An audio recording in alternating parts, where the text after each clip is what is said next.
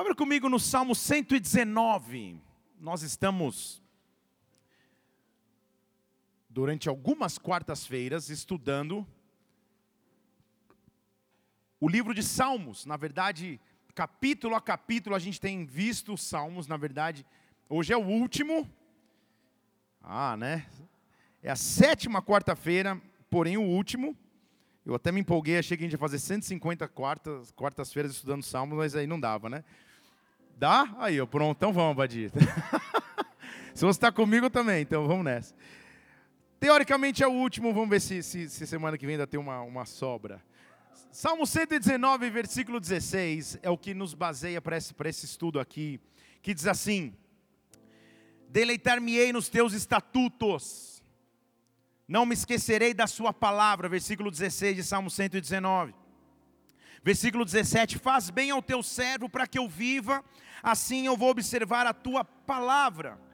Desvenda os meus olhos para que eu veja, abra os meus olhos para que eu veja as maravilhas da Sua lei. Vamos orar. Pai, nós estamos em Tua casa mais uma vez, porque amamos o Teu nome. Tu és o centro de nossa fé e esperança. Nesta noite eu te peço mais uma vez, vem se manifestar em nosso meio. Dá ordem aos teus anjos a respeito de nossas vidas e invade esse local com glória, Senhor. Nos alimenta de forma sobrenatural através de Sua palavra. Como o salmista pediu, esse é o nosso desejo nessa noite. Abre os nossos olhos, abre os nossos olhos para que nós possamos ver os segredos da Sua palavra.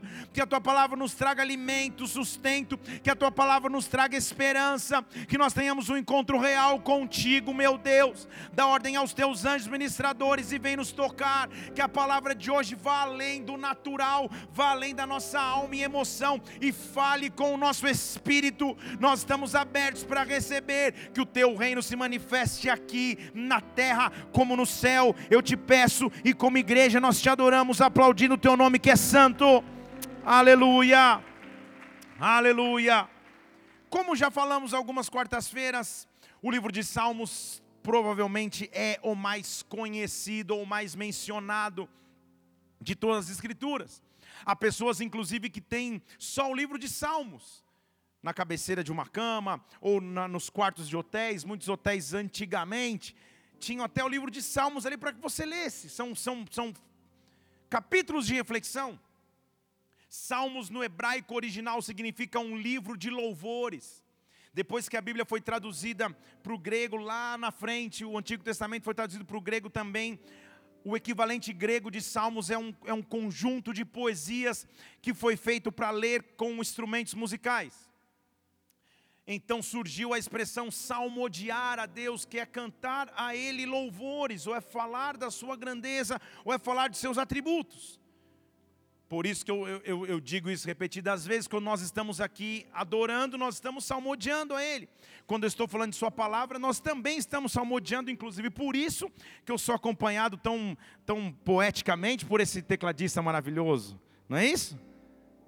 Hã? Já olhando para mim, não vou fazer nada hoje, tá? Tudo bem. Até porque a Bia não está aqui. Porém, o que, o que a Bíblia falaria conosco e, e qual a riqueza de estudar os Salmos? Entender que por trás dos versículos há um significado. Em cada raiz da palavra há uma tentativa do salmista expressar algo além do que ele escreveu. Eu quero hoje estudar com você um convite ao louvor, um convite para reconhecer quem Ele é, um convite para reconhecer o tamanho de nosso Deus. Na verdade, o salmo que nós vamos estudar hoje poderia ser dividido em três, porque ele assim foi feito, assim ele foi escrito. E o salmista vai brincar com esse número três durante todo esse salmo, a gente vai ver. São três convites distintos ao louvor. Abra comigo no Salmo 147, quase no final lá. Salmo 147, abra lá comigo. Vamos ler versículo a versículo aqui, nessas próximas três horas que nos restam de culto a Ele. Só os presbíteros vão ficar comigo. Salmo 147, versículo 1. Ele já começa fazendo um convite. E o convite é: louvai ao Senhor. Louvai ao Senhor. O louvai, a palavra louvar no hebraico original é literalmente um convite ao agradecimento. Então ele está dizendo: vamos agradecer juntos ao Senhor. Você só convida algo que você faz junto com alguém. Então não é um salmo individual, é um salmo congregacional. Vamos em unidade louvar ao Senhor. E olha que interessante, ele acaba nos mostrando que louvar ao Senhor nos dá três benefícios. Não sei se você reparou isso no versículo. Ele diz: louvar ao Senhor é bom, é agradável e é decoroso. Ele começa a brincar então com esse número 3 que você vai ver durante esse salmo todo. Então vamos louvar ao Senhor, porque em primeiro lugar é bom cantar louvores a Ele. O bom no original faz bem. Você falou, nossa, que descoberta sensacional. Mas além do fazer bem, o original significa nos traz prosperidade. E aí eu não estou falando de riqueza material. Prosperar na raiz da palavra é o meu estado atual é melhor do que o anterior. Então não é a prosperidade financeira que somente alguns buscam, é a prosperidade de vida. Então ele está dizendo: louvar ao Senhor nos prospera. Louvar ao Senhor me faz melhorar a cada dia. Louvar ao Senhor, além disso, é agradável agradável no original é o som de uma música doce.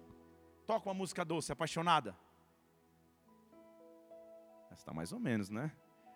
É isso aí, uma música doce. Então ele diz: louve, toca uma música de Niná. Ó.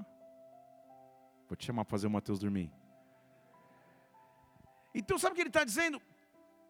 Louvar ao Senhor gera na atmosfera uma música doce.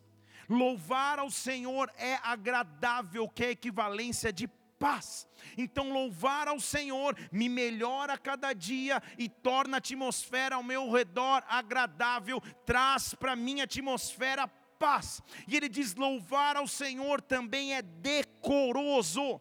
Decoroso no original é traz ornamento para a vida.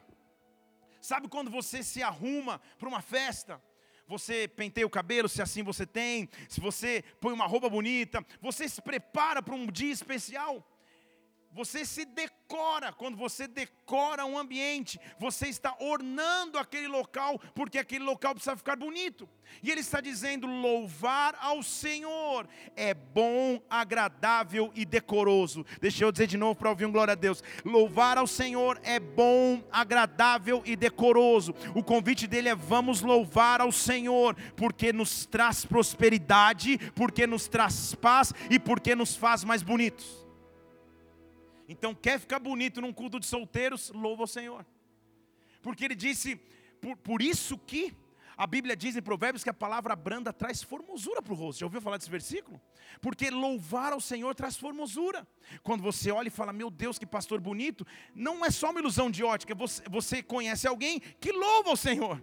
Você olha e fala, o louvor, a unção, o derramar de glória de Deus traz formosura. E é óbvio que eu não estou falando de uma formosura estética somente. Eu estou falando de formosura, de algo que decora o ambiente, que traz beleza. O louvor ao Senhor preenche a atmosfera. E esse salmo começa com um convite. Então, o primeiro convite é louve ao Senhor pelo que Ele é. Não louve-o somente por o que Ele pode fazer, nós vamos chegar lá, mas louve-o pelo que Ele é. Então, louvar ao Senhor é bom, agradável e decoroso. Fale comigo: bom, agradável e decoroso. Porque o Senhor, versículo 2, edifica Jerusalém, o Senhor congrega os dispersos de Israel. Você entender comigo que ele está escrevendo num contexto onde o povo entenderia exatamente o que ele está escrevendo, por isso que eu vou te explicar. Edificar Jerusalém é uma referência clara ao período pós-exílio na Babilônia. Quando Jerusalém estava destruída e Esdras e Neemias tiveram que reconstruir a cidade. Ele está dizendo: louve ao Senhor, porque Ele é capaz de reconstruir o que estava caído. Louve ao Senhor, porque Ele é o Deus da restituição. Louve ao Senhor, porque Ele olha a estrutura ruída, rachada, quebrada, destroçada, e Ele edifica, Ele reconstrói, e Ele junta de novo os que haviam sido lançados fora, os que estavam dispersos, os que haviam perdido rumo, os que haviam perdido direção. Então Ele diz: louve ao Senhor Senhor, o Deus da reconstrução, o Deus do ajuntamento, o Deus que pega o perdido, o esquecido, o desprezado e une novamente. Louva ao Senhor só por causa disso. O salmo poderia parar aí já, já seria maravilhoso. Mas continua, diga glória a Deus. Ele sara os quebrantados de coração, Ele cura as suas feridas. Só aquele que já passou feridas disse um amém lá no fundo. Ele diz assim: louve ao Senhor, então, vamos recapitular. Porque é bom, agradável e decoroso. Prospera, traz paz e traz ornamento. Louva ao Senhor, porque Ele reconstrói as ruínas e Ele une aqueles que estavam dispersos, meio sem rumo, meio sem direção. Mas louve ao Senhor, porque Ele sara os quebrantados de coração. Quebrantado no original significa mutilado. Então ele está falando de um povo, ou para um povo que voltava do exílio. E muitos vindo de guerras.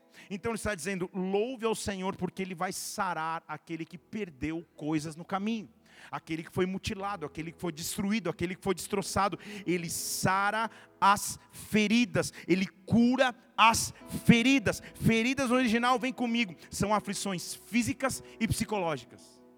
Estou falando do original do que está escrito aqui no texto. Então ele está dizendo: louve ao Senhor, porque Ele é o Deus que reconstrói, restitui, pega aquele que foi destroçado e mutilado e restitui, e acima de tudo, é o Deus que dá de novo saúde mental, é o Deus que dá de novo saúde física, é o Deus que me livra das aflições psicológicas e físicas. Louve ao Senhor. Há um convite aberto nessa noite, igreja. Levante uma de suas mãos aos céus e comece a louvá-lo. Comece a louvá-lo. O Deus da reconstrução está neste lugar. O Deus da restituição está neste lugar. O Deus que congrega os dispersos em Israel. O Deus que cura aquele que está quebrantado. O Deus que sara aquele que está ferido. Esse é o Deus que está neste lugar. Esse é o Deus que eu e você servimos. Oh! Onde há quebrantamento, onde há mutilação, onde há ferida, onde há ferida psicológica ou física, esse é o Deus capaz de cuidar. E aí o salmista começa a tentar explicar o pano de fundo que a gente está vivendo. Ele diz assim: talvez você não entenda esse Deus, mas esse é o Deus que conta, versículo 4, o número das estrelas. E ele chama as estrelas pelos seus nomes. Entenda comigo que naquela época, não haviam figuras de grandezas maiores do que o mar e as estrelas. Não havia referência para dizer algo grande, sobrenatural, algo inacessível, muito maior do que a limitação humana, do que estrelas. Ele está dizendo: louva esse Deus que é onisciente, que sabe todas as coisas falar de um Deus que conta estrelas e não somente conta, nomeia as estrelas, significa dizer, ele é um Deus que possui onisciência. Ele conhece todas as coisas, mas mesmo sendo um Deus que está lá em cima, que está diante de algo tão grande da imensidão de estrelas e as conhece em detalhes, Ele é um Deus que não esquece de mim, Ele é um Deus que não esquece a minha história, Ele é um Deus que congrega os perdidos em Israel. Louve a este Deus, é um Deus grande, é um Deus supremo, é um Deus onisciente, mas que me conhece em detalhes. Aí ele diz: Grande é o Senhor, versículo 5 grande de poder, não há limite no seu entendimento. Só nesse versículo aqui dá para escrever um livro e ficar três horas. Grande, a palavra grande no original hebraico significa cheio de magnitude. Isso, atenda ao Senhor.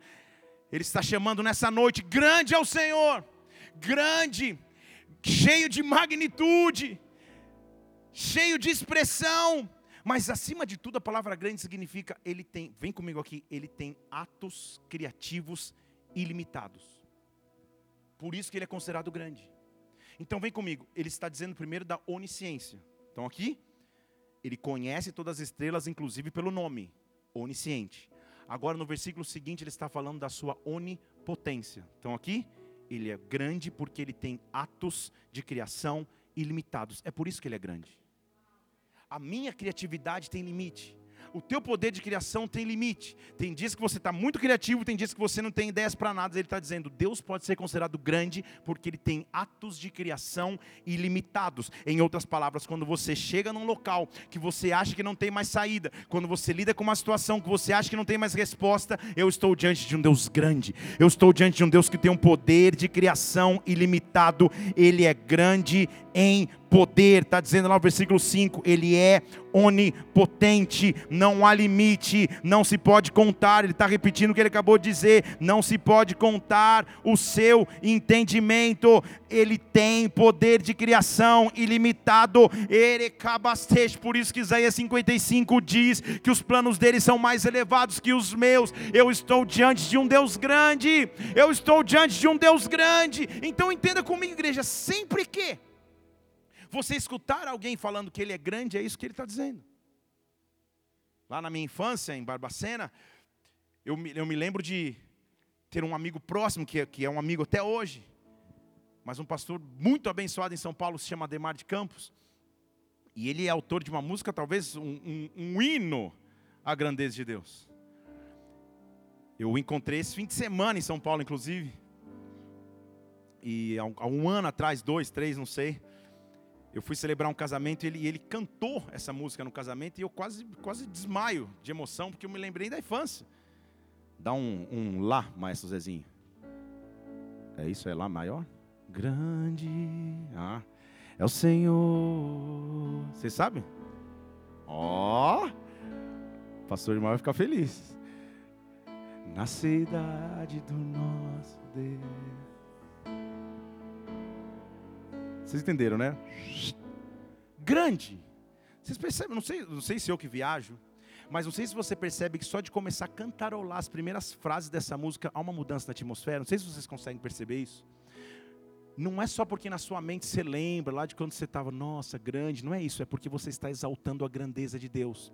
Mas dizer que Ele é grande não é grande em estatura, dizer que Ele é grande significa dizer não há limite para o seu entendimento, não há limite para o seu poder de criação, por isso que tu és grande, por isso que tu és grande, tu és onisciente, tu és onipotente, tu és onisciente, tu és onipotente, eu preciso te louvar. Então, primeiro convite, o salmista só se preocupando em dizer quem Ele é, ele está dizendo: Tu és o Deus que congrega Israel de novo, que restaura os muros caídos. Tu és o Deus que olha para mim e conhece as estrelas pelo nome e na sua grandeza, na sua, no seu poder ilimitado. O Senhor se lembra de mim, porque aí ele vai começar a pregar de verdade, o salmista.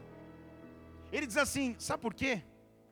O Senhor eleva os humildes e humilha os perversos até a terra. Deixa eu dar um, dê um glória aí de novo. O Senhor eleva os humildes e humilha os perversos da terra. Como eu amo o livro de Salmos, já te disse isso aqui, por isso que eu, que eu, que eu gastei ou investi essas quartas-feiras nesse estudo. Porque o salmista ele é muito inteligente na sua maneira de escrever. Porque ele está lá em cima, lá nos levou para a estação lunar lá. Deus é grande, não há limite no seu entendimento. Quando eu estou na grandeza, ele volta. Mesmo nessa grandeza, eu tenho um Deus que eleva humildes ele traça paralelos que são extremos opostos, que ele fala, olha, eu estou lá na grandeza de Deus, deixa eu voltar aqui. Ele é um Deus que eleva humildes. Sabe o que é elevar no original? Literalmente é abaixar para pegar aquele que caiu. Então ele está dizendo, eu tenho um Deus que está lá em cima dando nome para estrelas, que é grande demais, mas esse mesmo Deus baixa para segurar nas mãos daquele que caiu. Você não lembra de. É óbvio, você vai lembrar comigo que um verbo se fez carne e baixou, habitou entre nós? Estão comigo aqui? Por isso que nas bem-aventuranças ele começou falando: bem-aventurados são os humildes de espírito. Não dá tempo de pregar sobre isso, qualquer dia eu vou pregar sobre as bem-aventuranças. Então, porque ele baixou para me dar a mão. Ele baixou para cuidar de mim, está dizendo, na sua grandeza, no seu poder ilimitado de entendimento, na sua onisciência e onipotência, Senhor, eu preciso te louvar, porque o Senhor se baixou para pegar na minha mão, o Senhor baixou para segurar na minha vida, quando eu estava caído, quando eu estava destroçado, quando eu estava mutilado, quando eu estava julgado pela sociedade, quando todos olhavam para mim e me rotulavam disso ou daquilo, o Senhor baixou para me elevar, o Senhor baixou para me elevar, a o Senhor veio estendeu a mão para mim. O Senhor fez algo por mim. O Senhor eleva os humildes. Mas olha o versículo 6: e humilha os perversos. E aí, nessa, nessa sabedoria de escrita, ele fala de opostos de novo. Ele fala da mesma maneira. Pode deixar na tela lá o versículo, por favor, Diego.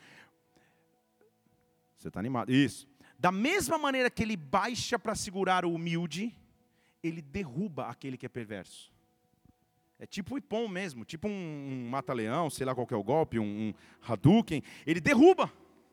Ele diz, assim como ele baixa, se humilde precisa de ajuda para levantar, se há um perverso, ele derruba o perverso. E o que seria perverso? Aqueles que se posicionam contra Deus, no original. Aqueles que se levantam contra Deus, Ele mesmo os humilha. Então não preciso nem me preocupar em me defender, eu só preciso me preocupar em ser levantado por Ele, ser levantado por Ele, ser redimido por Ele. O primeiro convite do salmista, a primeira parte do salmo termina aqui. Ele diz assim: Vamos louvar ao Senhor porque é bom, agradável e decoroso. Vamos louvar ao Senhor porque Ele reúne os, os que estavam dispersos em Israel e reconstrói as ruínas. Vamos louvar ao Senhor que é tão grande, dá nome para estrelas, não tem limite no seu entendimento, mas baixou para segurar na minha mão, baixou para cuidar de mim. Vamos louvar ao Senhor, porque Ele mesmo humilha os que se levantam contra Ele. Eu não preciso me autodefender, eu não preciso me vingar, eu não preciso ter revanche contra ninguém, eu só preciso louvar ao Senhor. Aí ele continua dizendo: Vamos cantar ao Senhor, segundo convite. Você lembra que ele começou o salmo dizendo louvai, agora vamos cantar ao Senhor em ação de graças. Vamos com harpa cantar louvores ao nosso Deus. Diga aleluia. Cantar, ou a, a, a expressão cantai, é um vocábulo hebraico que literalmente significa vamos falar uns aos outros. Então agora o convite não é mais só adore ou louve a esmo ou para que o ar escute, ele está dizendo vamos falar um para os outros. Vamos compartilhar um com o outro aquilo que Ele é. Vamos envolver a congregação inteira, até os instrumentos. Vamos cantar louvores a Deus. Vamos cantar um para o outro.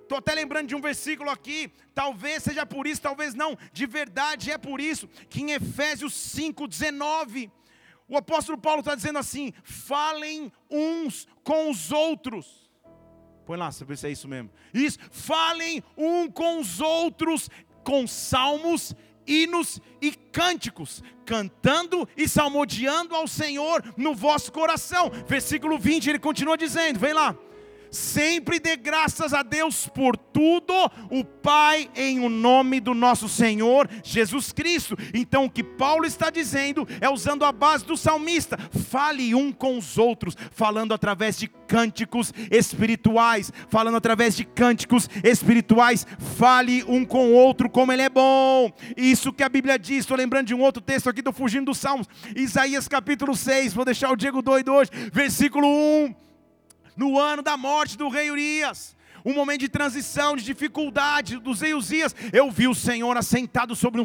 trono, a hora dos seus mantos, do seu manto enchia o templo, versículo 2. Setinha para baixo. Ao seu redor haviam anjos, cada um com asas, duas cobriam rostos, duas os pés, com duas voavam, versículo 3. E eles clamavam uns para os outros. Eles não estavam cantando para Deus, eles estavam falando um para o outro, eles estavam dizendo um para o outro: Santo, Santo, Santo, é o Senhor dos exércitos, toda a terra está cheia da sua glória. Aí o outro anjo respondia: Santo, Santo, Santo, é o Senhor dos exércitos, toda a terra está cheia da sua glória. Santo, Santo, Santo, é o Senhor dos exércitos, toda a terra está cheia da sua glória. Eles estavam falando um para o outro, porque isso edificava a sua fé. Está comigo aqui, não é por acaso que, se você entrar no Google Imagens na sua casa, não agora para você não, não se distrair. A tampa da arca da aliança são dois anjos, um de frente para o outro, porque o que cobre a presença de Deus, o símbolo da presença de Deus, é homens e mulheres, são homens e mulheres que se unem em fé, para um dizer para o outro que Ele é, para um dizer para o outro que Ele é. É por isso que é importante nos congregarmos, é por isso que é importante nos reunir. É, isso mata aquela teoria do cara que fala: Não, eu sou a própria igreja, em casa sozinho eu cultuo. Você vai falar com, com shampoo? Com pasta de dente? Com, com a escova de dente? Com a televisão? Você tem que ter alguém que você olhe e fale: Santo, Santo, Santo, é o Senhor dos Exércitos, a terra está cheia da sua glória. E ele te responda: Santo, Santo, Santo, é o Senhor dos Exércitos, a terra está cheia da sua glória. O que o salmista está dizendo é: Vamos começar a dizer, volta lá no Salmo 147, versículo 7, Diego, obrigado. Vamos começar a dizer uns aos outros com ação de graças para tudo. Pega os instrumentos, vamos cantar louvores ao nosso Deus, vamos louvá-lo com gratidão. Recatabas Mas ele diz assim: cante louvores ao Senhor, que no original é Yahvé. Mas pega o instrumento e canta louvores ao nosso Deus. São dois nomes, que é Elohim, que é o dono de todo poder. Então ele está dizendo: cante a Yahvé, mas lembre-se, você está cantando para alguém que tem todo poder, que tem todo poder. Então, o segundo convite, o primeiro convite à adoração, vocês estão acompanhando aqui comigo que eu já estou acelerado. O primeiro convite à adoração é: vamos adorá-lo pelo que ele é. O Deus que, que pega os, de Israel, junta, que levanta aquilo lá, ele é. Agora, o segundo convite, vamos louvá-lo ou vamos cantar a ele pelo que ele faz? Não há problema em cantar, na verdade, essa é oferta de gratidão. Isso é entrar por suas portas com ação de graças, em seus atos com louvor. Vamos então adorar com ação de graça. Então deixa eu tentar te explicar o que ele é. Versículo 8: Ele é o que cobre o céu de nuvens. Você fala, não estou entendendo não. Ele é o que prepara a chuva para a terra. Ele que faz produzir a erva sobre os montes. Eu não ouvi nenhum glória, porque seria mesmo difícil ouvir um glória de, de, de cada um de nós aqui, seres urbanos. Isso. Eu sou paulista.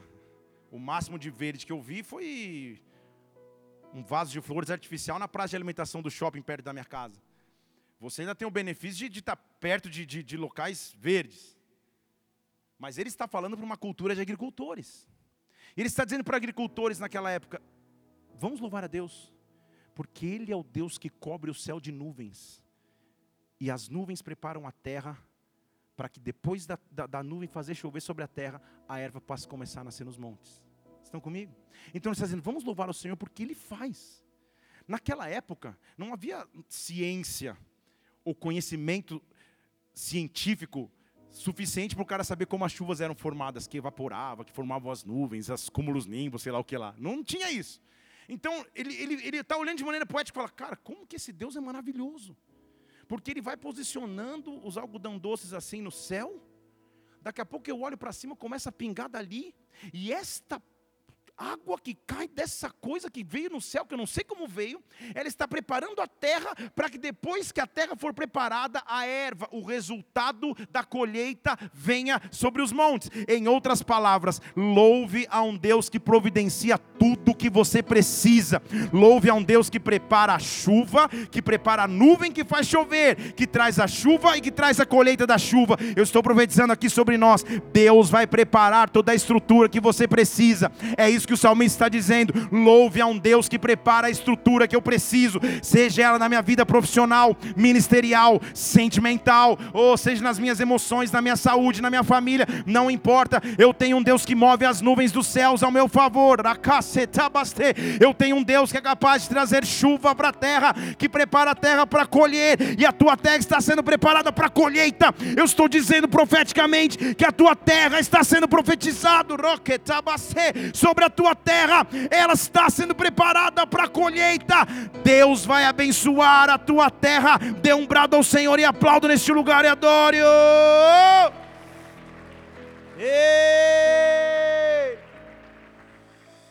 Ele diz assim: não só isso, ele não só posiciona as nuvens lá no céu, olha ele fazendo paralelos de novo.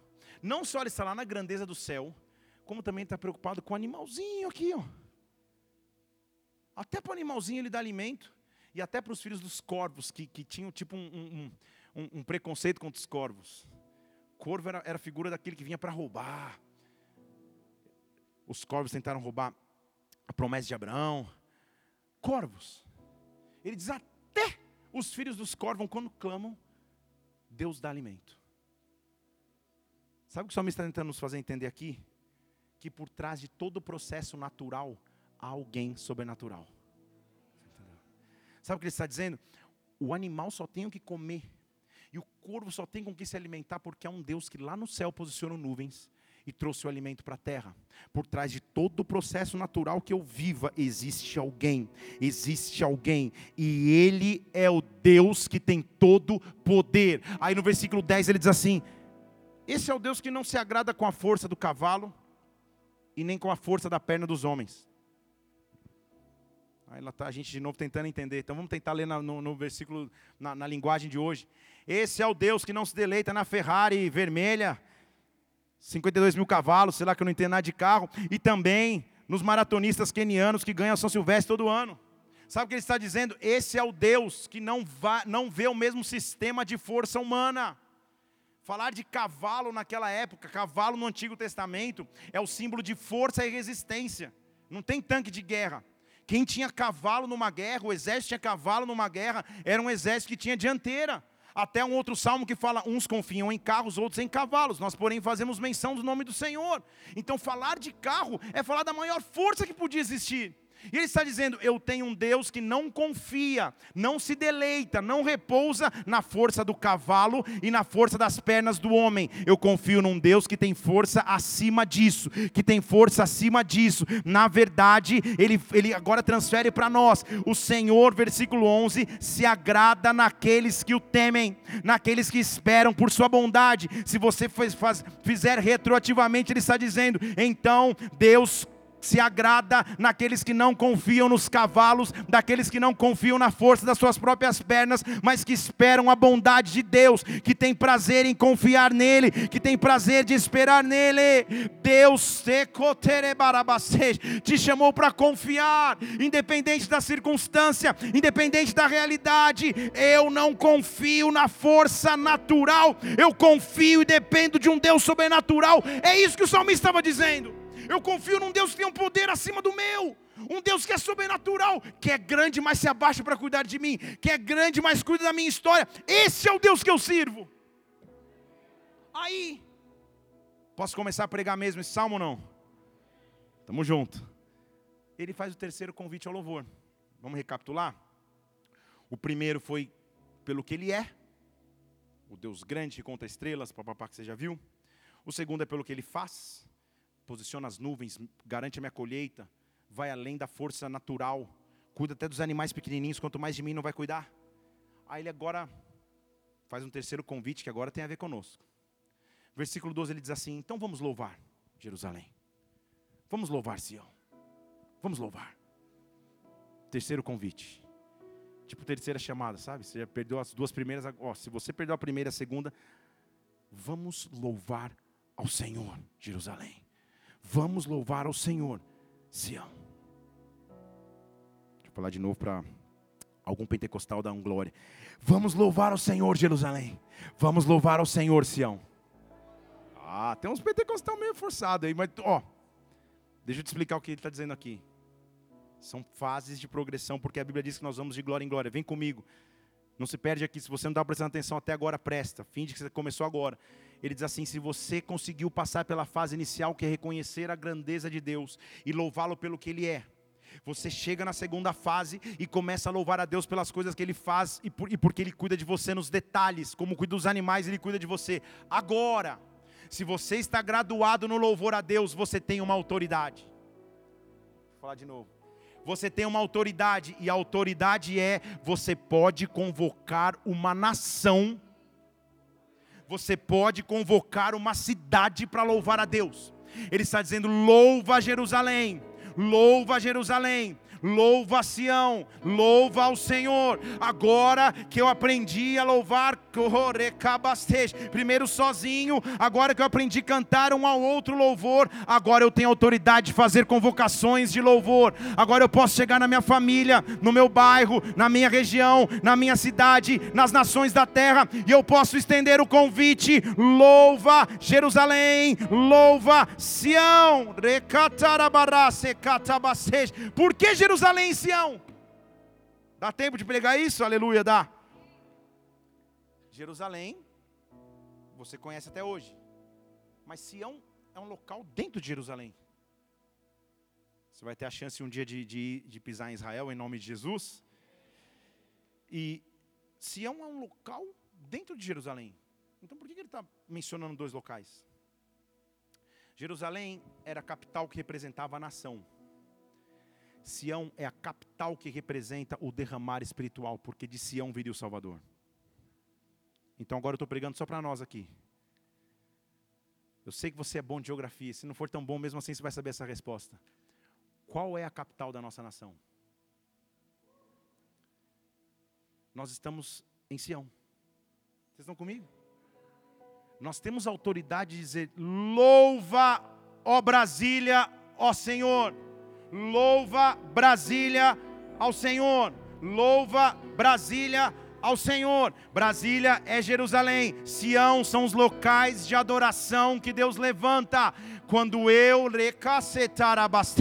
quando eu me levanto em autoridade para louvar ao Senhor, agora eu posso estender o convite. O que eu estou dizendo é o que? O que Deus fizer na sua vida.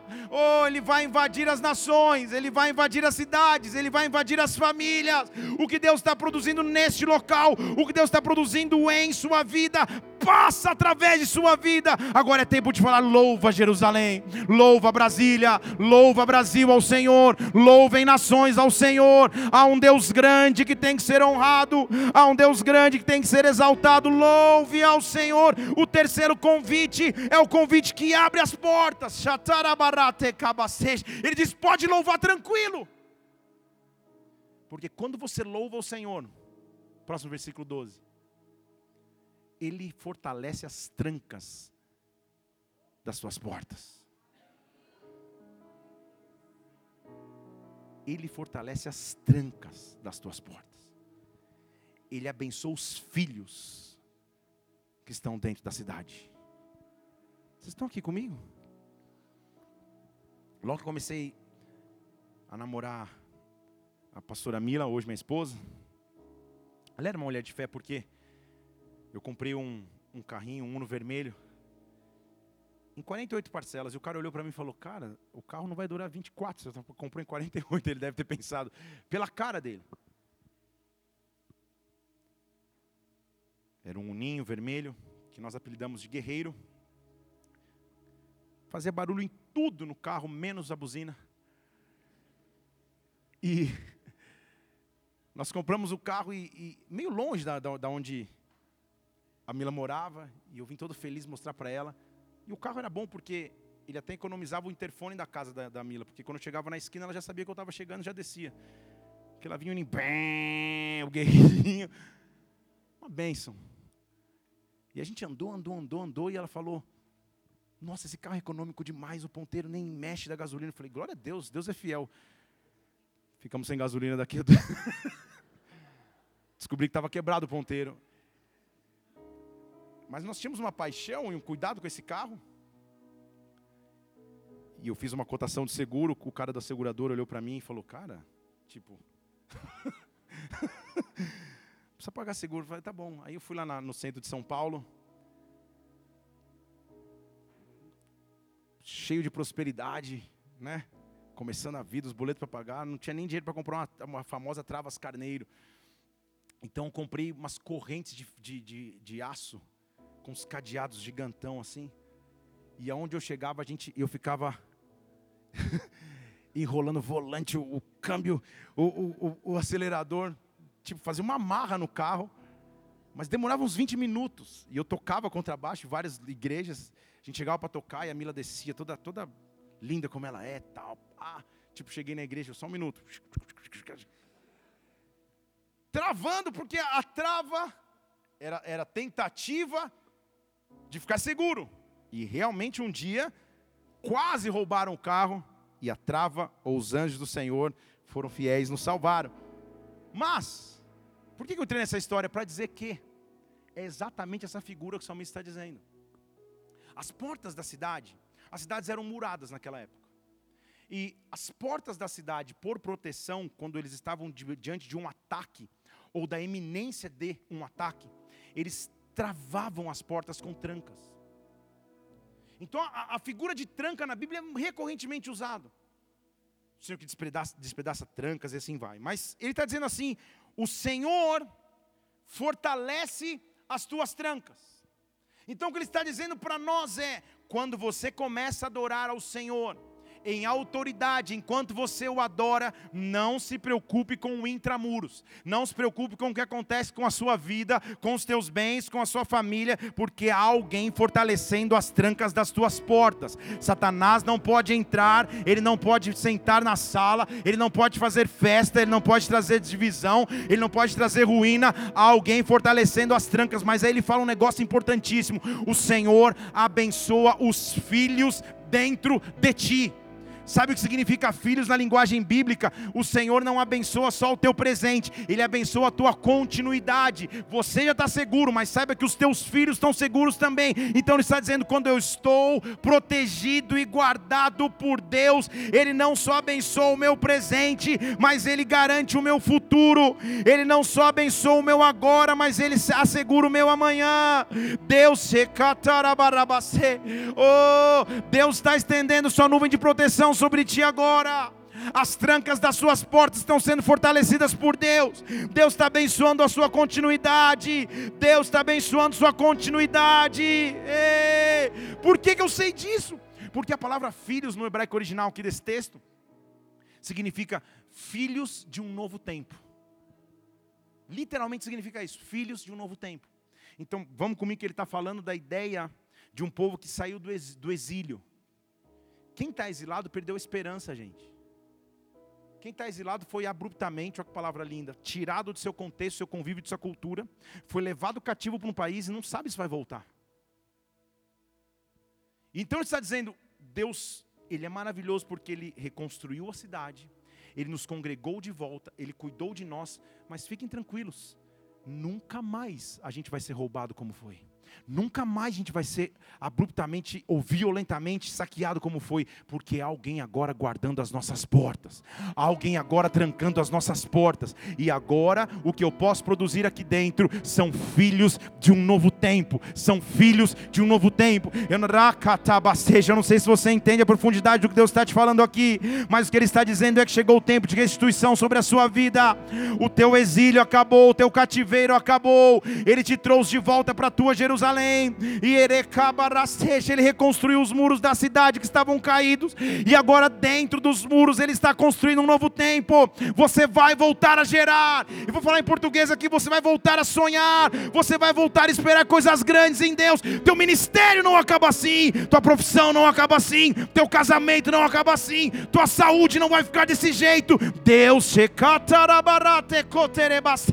dentro das portas guardadas por Ele, algo grande está acontecendo. Ele é Deus, Ele é Deus, Ele é Deus. Deixa Ele invadir tua cidade nesta hora. Deixa Ele invadir tua cidade nesta hora.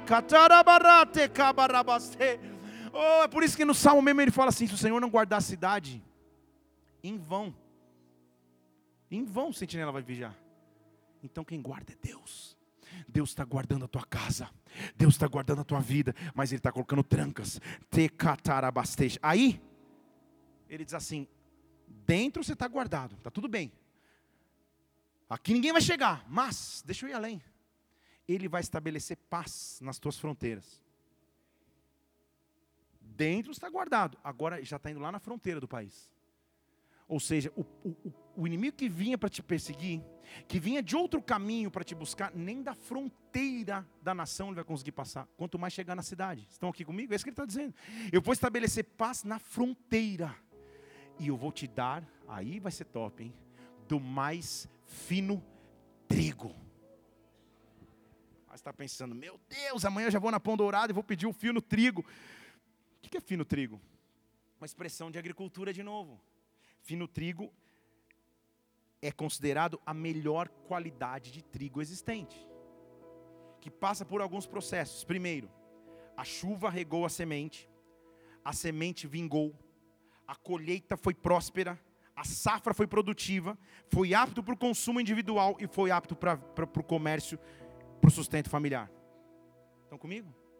Então ele está dizendo: o fino trigo é quando Deus completa o ciclo ele faz chover, a semente vinga, a safra produz, o produto é apto para o meu sustento, para o meu consumo individual, mas eu também comercializo e a minha família vive disso. No tempo certo, Deus vai trazer o fino trigo. Eu estou profetizando sobre você agora, a paz sobre as tuas fronteiras, a paz sobre as tuas fronteiras. Chegou o tempo do fino trigo da tua vida profissional, do fino trigo da tua vida ministerial, do melhor tempo de Deus, do melhor tempo de Deus, do melhor tempo do Senhor.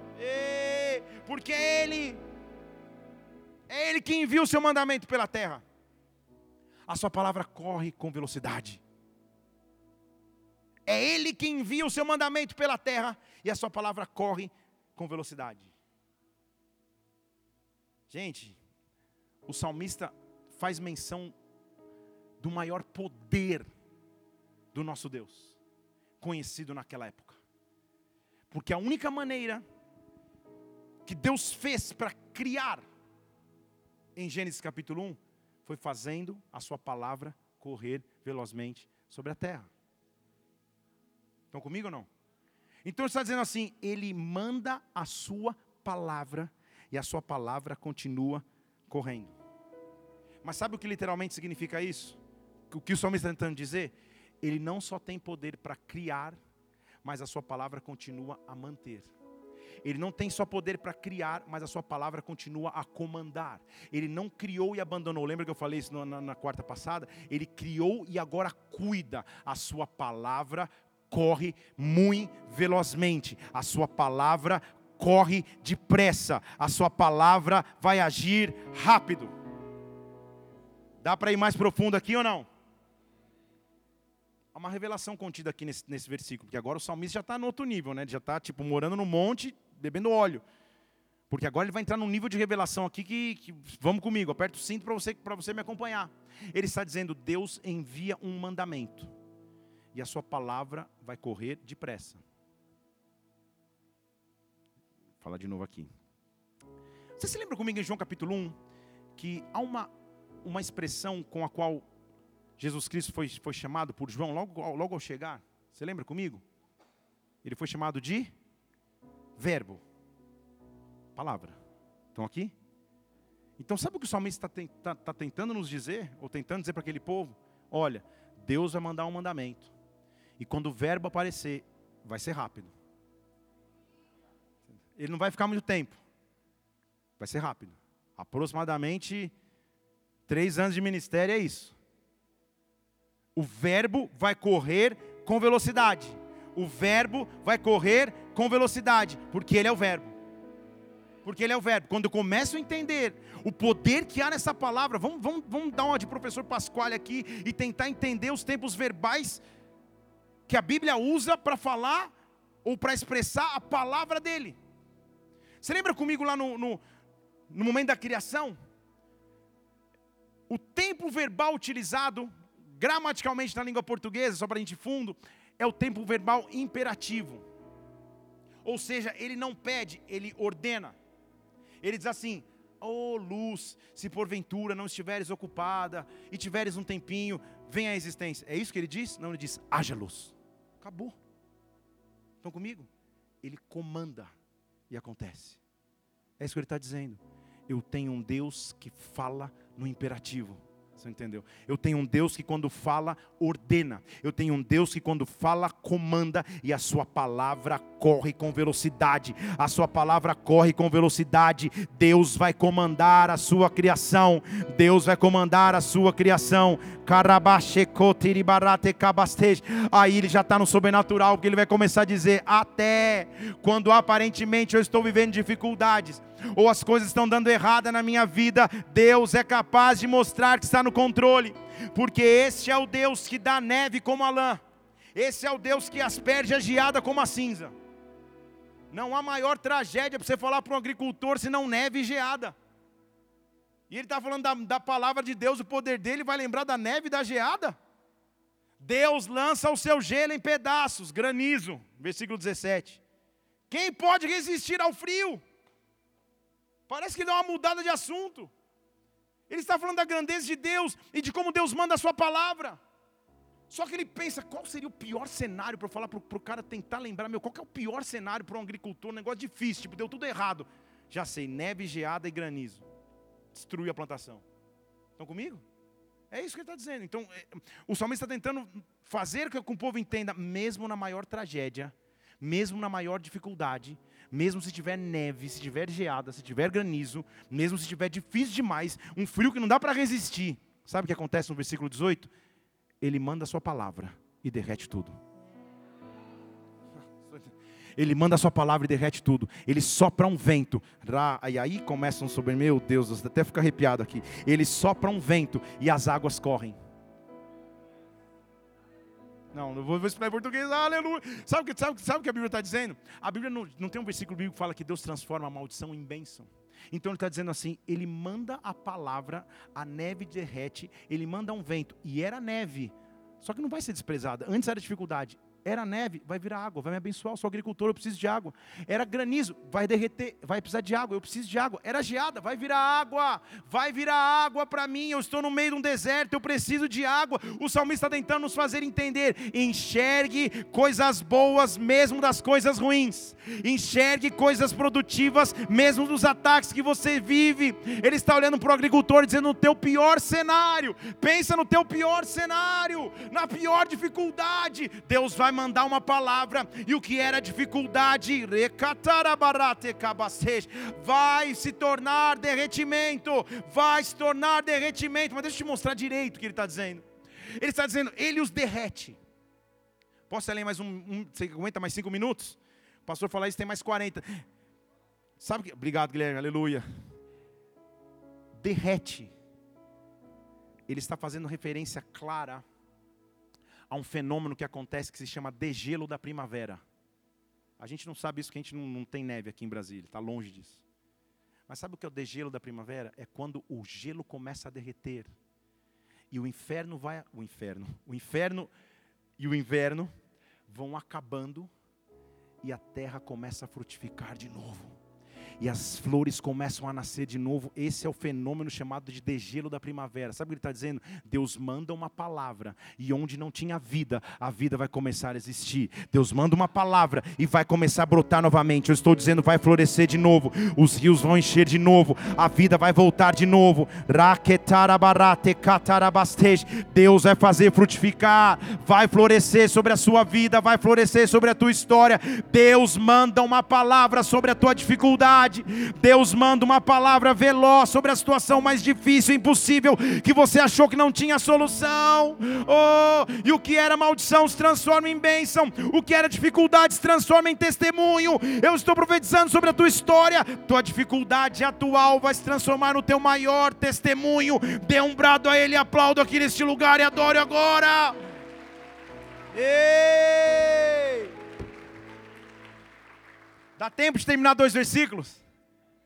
Lembra que ele vai brincar com três? São três convites ao louvor. Louvar ao Senhor é bom, agradável e decoroso. Maravilhoso. O salmista é top. E ele diz assim: Ele vai revelar Sua palavra para Jacó, versículo 19. Seus estatutos e suas ordenanças a Israel.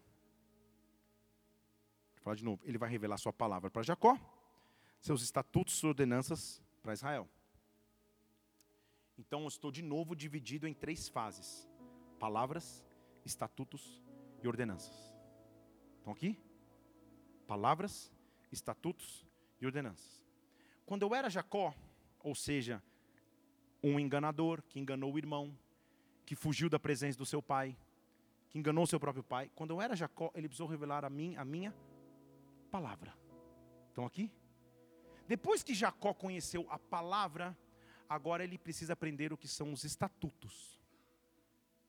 E porque ele conhece os estatutos, agora ele anda nas ordenanças, mas agora já como Israel, não como Jacó. Está dando para acompanhar aqui? Então deixa eu te dizer: palavra significa comando ou revelação. Então ele vai dar a sua revelação a Jacó. Estatuto significa palavra estabelecida, que não pode se, se mudar. Então, ele vai revelar-se a Jacó, vai estabelecer a sua palavra, e ordenança é um decreto que não se pode revogar, e um decreto que não se pode revogar a Israel. Fale comigo, três fases. E por que, que o salmista é, é, é, é maravilhoso? Ou porque Deus é maravilhoso? Porque isso, igreja, teologicamente, é o que se chama da tríplice designação da lei. Você fala, ó, oh, e anota aí para você mostrar conhecimento em alguma roda de conversa. Isso é a tríplice designação da lei. A lei, então, ela é palavra, estatuto e ordenança. A lei mosaica fazia isso. Só que não é só isso que o salmista está dizendo. Ele está dizendo, vai existir um tempo. Lembra comigo que palavra é revelação. Estatuto é estabelecimento. Ordenança é algo que não pode ser revogado. Estão comigo? Então ele está dizendo: vai existir um tempo que a palavra, o verbo, vai se manifestar a Jacó. Estão aqui? Vai ter um tempo onde Jesus Cristo, o Verbo, vai se manifestar para aquele que não conhece a sua verdade vai ter um tempo onde a palavra vai ser revelada, onde Jesus Cristo vai se revelar.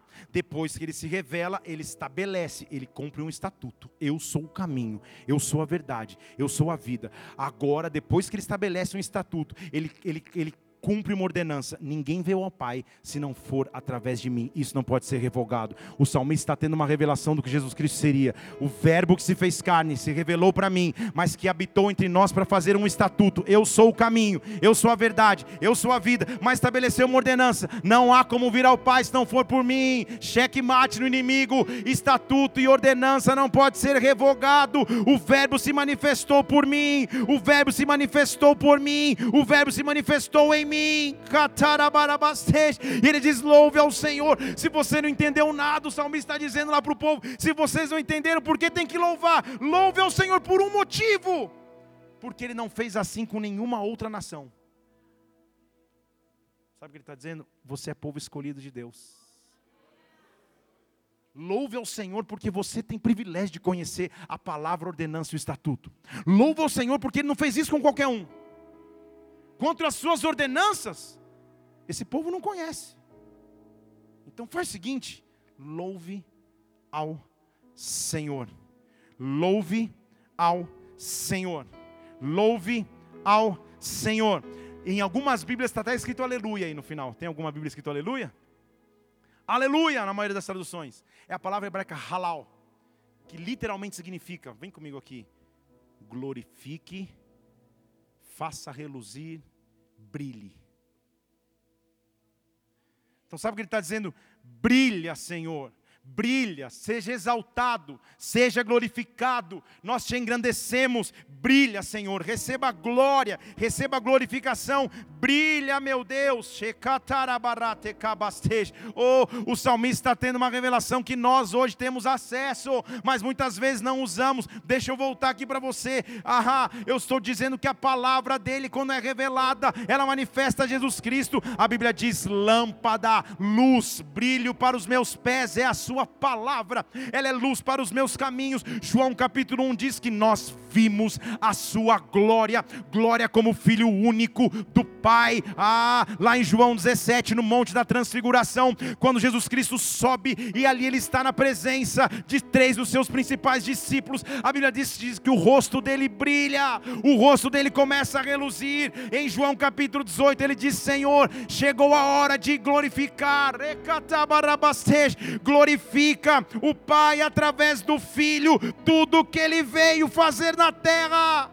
Foi me dar a chance de fazer parte desse brilho, foi me dar a chance de fazer parte desta glória, foi me dar a chance de ter essa herança. O convite nesta noite é louve ao Senhor, louve ao Senhor pelo que Ele é, pelo que Ele faz e porque Ele nos protege. Louve ao Senhor pelo que Ele é, pelo que Ele faz e porque Ele nos protege. Louve ao Senhor, louve ao Senhor, louve ao Senhor, louve ao Senhor.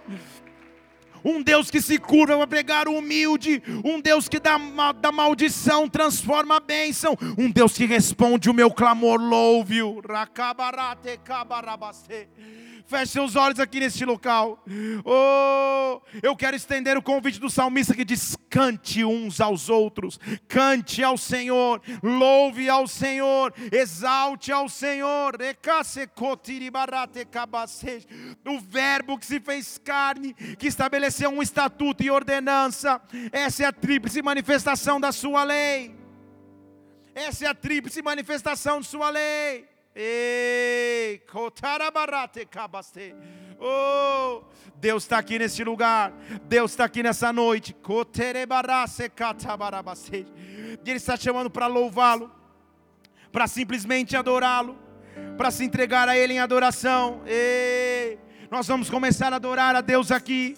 E mesmo que você esteja vivendo cenários de dificuldade, como foi descrito aqui em Salmos ele é capaz de mandar uma palavra e mudar tua história. É noite de simplesmente louvá-lo com ação de graças, com ação de graças. Oh, nessa noite nós vamos começar a adorar como corpo. E se você quer fazer parte disso, quando nós começarmos a adorar aqui, fique em pé no seu lugar, levante suas duas mãos. Esqueça quem está ao seu lado, à sua direita ou à sua esquerda e simplesmente adore. Simplesmente adore. Vamos adorá-lo, vamos adorá-lo, vamos adorá-lo.